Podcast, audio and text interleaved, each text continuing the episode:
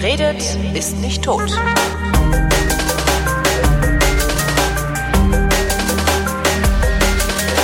Willkommen zum Geschichtsunterricht in der Koproduktion von Vrindt und DLF Nova und vom Deutschlandfunk zugeschaltet aus Köln ist Matthias von Hellfeld. Hallo Matthias. Sei gegrüßt, mein Lieber. Thema heute, Tetanus. Die Geißel Ja. deiner Kindheit ist das. Ähm, ich weiß noch. wieso? Naja, wenn du dann so eine Schramme hattest oder so. So, ja, bist, du- bist du gegen Tetanus geimpft? Das war immer so, oh Gott, oh Gott, oh Gott, Tetanusimpfung. und, und dann kriegst du, äh, wie hieß es? Wundstarrkrampf hieß es. Ja. Und da, da hast du als, als, als Kind, hast du da eine, eine Vorstellung, äh, sch, äh, ganz schlimme Sache, Wundstarrkrampf. Ist auch schlimm. Kann Ist man auch sich nichts drunter vorstellen, klingt aber so, als Frau Loth ist zur Wundstarre, äh, ist zur Wunde erstarrt. Also das ist das ist eine eine eine tödlich verlaufende Infektion, die in, in übelster Weise äh, also Bilder produziert, die du aus dem Kopf nicht mehr rauskriegen wirst. Du kannst dich im Internet da mal ein bisschen tummeln.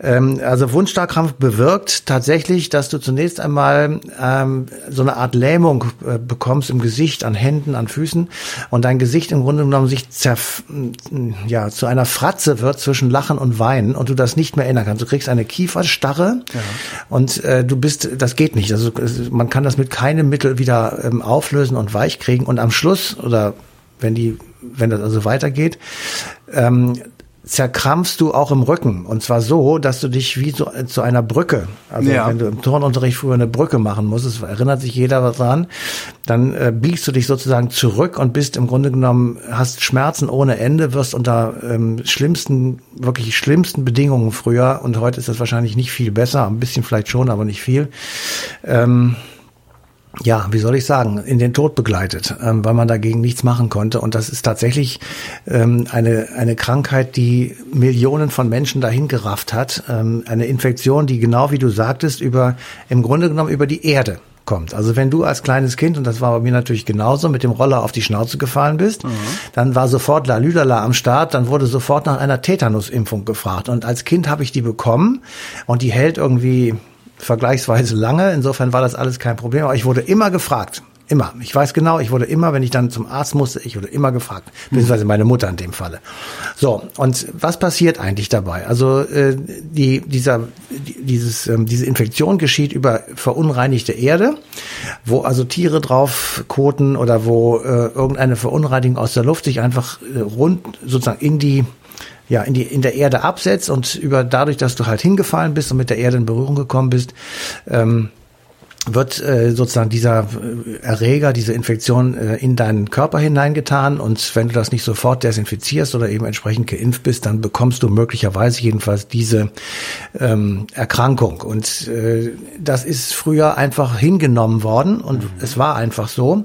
Und irgendwann im 18. Jahrhundert ähm, ist das ähm, also jetzt bleiben wir mal in Europa. In Asien ist das möglicherweise schon vorher gewesen, weil die ja mit ihrer Heilkunde ähm, sehr viel weiter waren. Also bei denen war es wohl immer so, dass man schon auch im Mittelalter, ähm, wenn jemand Pocken hatte oder Pusteln hatte oder sowas, ähm, dass man also das Sekret Ja. von dieser, äh, naja, wie soll ich jetzt mal sagen, Erkrankung, äh, jenen verabreicht, die noch nicht erkrankt sind und weil man dann eben ähm, gesehen hat, dass die dann Geimpften sozusagen, die ja dieses äh, ich sag mal, diese Infektion übertragen bekommen haben, bewusst, dass die zwar auch erkrankten, aber nicht so schlimm und dann den Rest ihres Lebens gegen diese Krankheit immun waren. Also diese Erkenntnis, ähm, dass du mit einer Infizierung, also mit einer bewusst herbeigeführten Infizierung eine Immunisierung herbeiführen kannst, die gibt es wohl schon länger.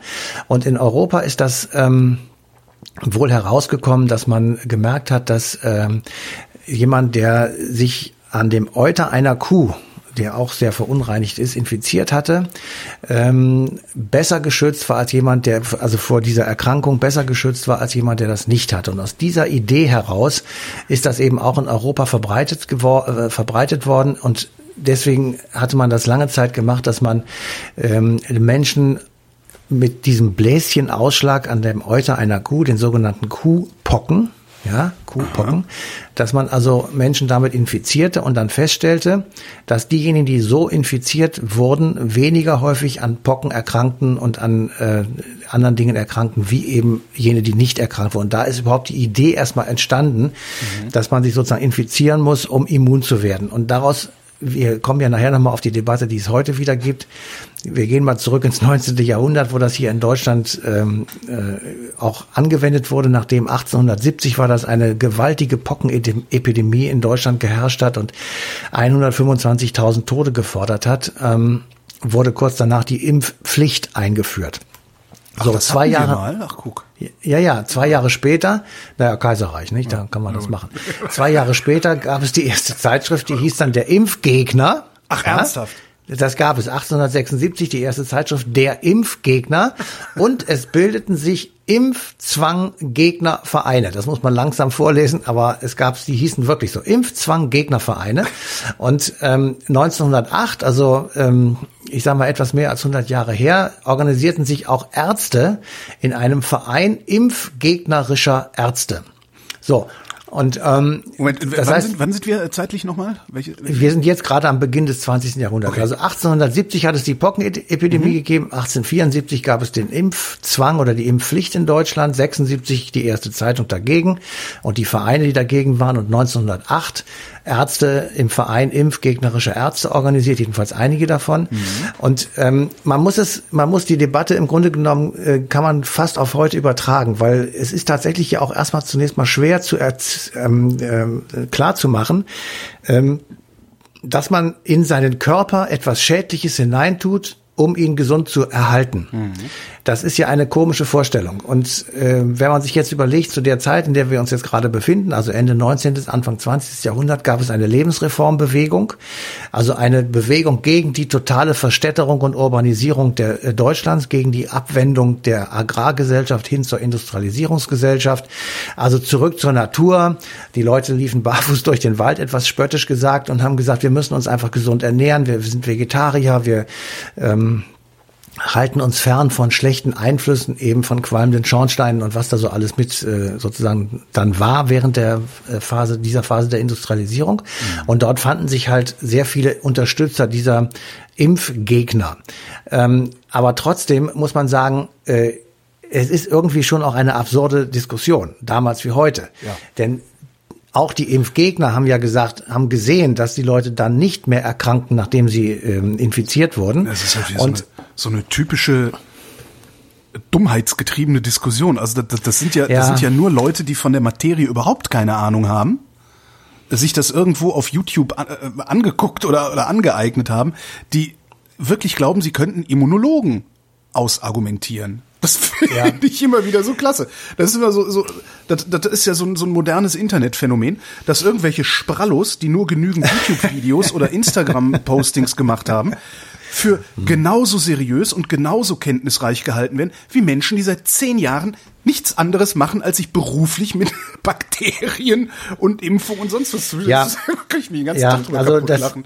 Ja, das ist auch tatsächlich, das hat auch nichts mit rationalen Argumenten Nein. zu tun. Das ist einfach eine Einstellung zum Leben, Aber sie tun eine halt Einstellung rational. zum Körper und eine Einstellung, äh, wie man ihr, seine Kinder erzieht. Ähm, auf der anderen Seite will ich dir nur sagen, also das, der Grund, warum wir die Sendung machen, ist der 100. Jahrestag der ersten seriellen Tetanusimpfung. Ja.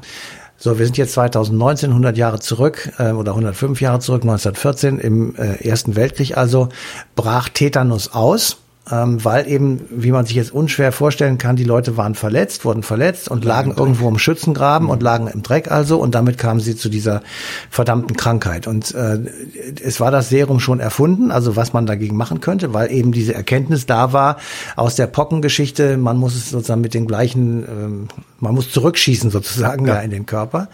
Und dann wurde halt äh, tatsächlich, weil den Deutschen und auch den anderen, den Franzosen genauso, die Soldaten einfach wegstarben, wurde gesagt, also wenn jemand äh, also äh, verletzt ist, sowieso wird sofort geimpft, aber es wird auch vorsorglich geimpft. Und damit ist sozusagen die Idee entstanden, dass man sozusagen bevor irgendwas passiert, schon mal eine Impfung macht. Und wenn du jetzt mal ein kleines Kind ähm, dir vorstellst, du kriegst, das Kind ist geboren, da kriegst du schon einen Impfpass dazu. Und mit diesen ganzen Vorsorgeuntersuchungen. Da werden bestimmte Impfungen im Kleinstkindalter vorgenommen. Ja. So. Weil man der Meinung ist und die Wissenschaft hat festgestellt, Doppelpunkt, das schützt. So, da kann man jetzt sagen, ja, schützt, weil das Kind hat tatsächlich keine Kinderlähmung bekommen oder keine Pocken oder was weiß ich, gegen was man alles geimpft wird. Aber andere Leute sagen, es hätte es auch nicht bekommen, wenn es gar nicht geimpft worden wäre. Ja, klar, hätte weil dann rundherum aber diese, alle anderen geimpft sind. Hm? Ja, ja gut, du kannst, also wie gesagt, ich ist bin, halt- ich bin ja nicht ist der Meinung. Das, das ist halt, was, was mich daran so, das, das ist auch tatsächlich dann was, wo ich mich nicht mehr drüber amüsieren kann, sondern was mich aufregt. Es ist im Grunde ist das Wohlstandsmadentum, was diese Impfgegner machen. Ja. Die profitieren davon, dass ein ein, ein, ein groß genügender, ein genügend großer Teil, groß genügend, ein genügend großer Teil der Population geimpft ist und ihre und, und sie selbst profitieren halt von der sogenannten Herdenimmunität. Ja, weil Ja. wenn, wenn ne, gibt's, kann, kann man googeln, googelt Herdenimmunität, wenn ihr es nicht kennt. Ist schon klar, aber wenn du auf die Fresse fliegst mit dem Röllerchen oder mit deinem Rädchen, dann hast du Tetanus und äh, das, da ist Immunität der anderen scheißegal. Natürlich äh, ist es so, dass du, wenn die anderen alle gegen Grippe geimpft sind, das, und es gibt keine Grippekranken sozusagen oder nicht viele, dann wirst du auch keine kriegen. Das ist schon richtig. Ähm, aber es gibt eben so bestimmte Sachen äh, und die, die Impfgegner von heute sagen ja gegen jede Impfung. Es ist ja nicht einfach nur irgendeine, sondern gegen alle Impfungen. Also Kinderlähmung, Polio, was weiß ich. Aufs Ähm, also Tetanus verbreitet sich ja nicht über, über Leute. ja, es und. Kinderlähmung auch nicht. Also äh, das ist, äh, also da gibt es so ein paar Sachen, die einfach, äh, ja, die, die passieren eben. Also ich lasse mich immer gegen Grippe impfen. Ja, Ja, klar. Da kann, kann ich jetzt sagen, okay, ähm, ich habe wirklich schon lange keine Grippe mehr gehabt, bestimmt 20 Jahre nicht. Ähm, ja. ja, ich meine, so jetzt, ich weiß aber nicht, ich habe mich auch nicht jedes Jahr impfen lassen, wenn ich jetzt ehrlich bin, ähm, weil ich das vielleicht vergessen habe oder so. Aber ich habe wirklich im Grunde genommen keine größeren Krankheiten, außer der vom, vom letzten Jahr, die ist, äh, fällt da mal raus. Aber am, am, im, im Ansonsten ist es äh, so, da kann ich jetzt einfach mir selber sagen, ja, du lässt dich auch immer impfen, du bist ja ein guter Junge. Aber ja, keine Ahnung.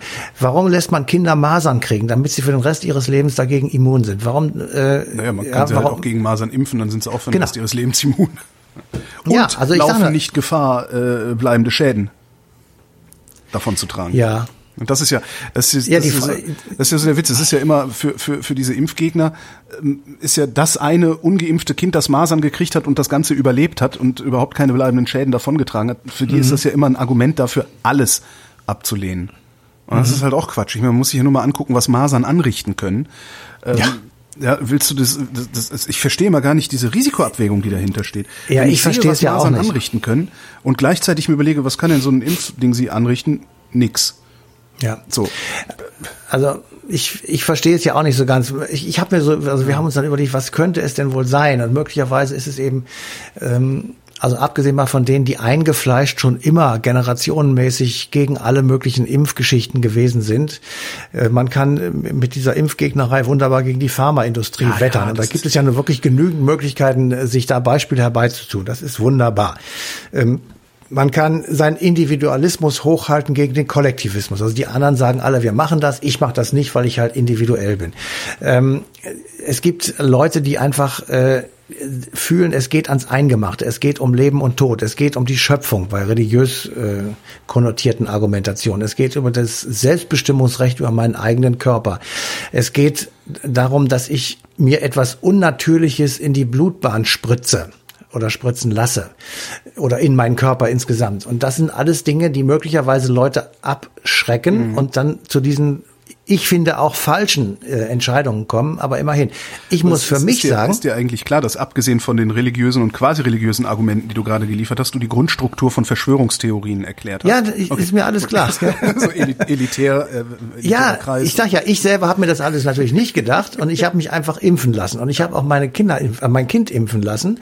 Ähm, ich habe da null, null Sekunden drüber nachgedacht, ob das jetzt gut ist oder schlecht ist. Wenn der Kinderarzt sagt, impfen, dann gehe ich zum Impfen. Punkt. Ja, weil ich dem vertraue und weil ich keine Ahnung von Medizin habe. Also ich muss mich ja, äh, ich, ich meine, was soll ich denn sonst machen? Ich kann ja nicht äh, jetzt alles anfangen zu studieren, das geht ja gar nicht. Also ähm, so, also so und auf der anderen Seite hat dieser Staat auch mit einem gewissen Recht äh, gesagt, nein, wir machen keine Impfpflicht. Ja, es gibt keine Impfpflicht. Es gibt keine Sanktionsmöglichkeiten, wenn du es nicht tust. Und jetzt beginnt diese Debatte, dass man seine Kinder nur dann in den Kindergarten bringen darf, wenn, die Kinder geimpft sind. Das wird ganz, ganz schwierig durchzusetzen. Ich glaube eher, dass das nicht durchsetzbar ist, weil dann irgendein Gericht und möglicherweise auch das Verfassungsgericht sagen wird, das ist ein individuelles Erziehungsrecht der Eltern. Da darf der Staat sich nicht einmischen.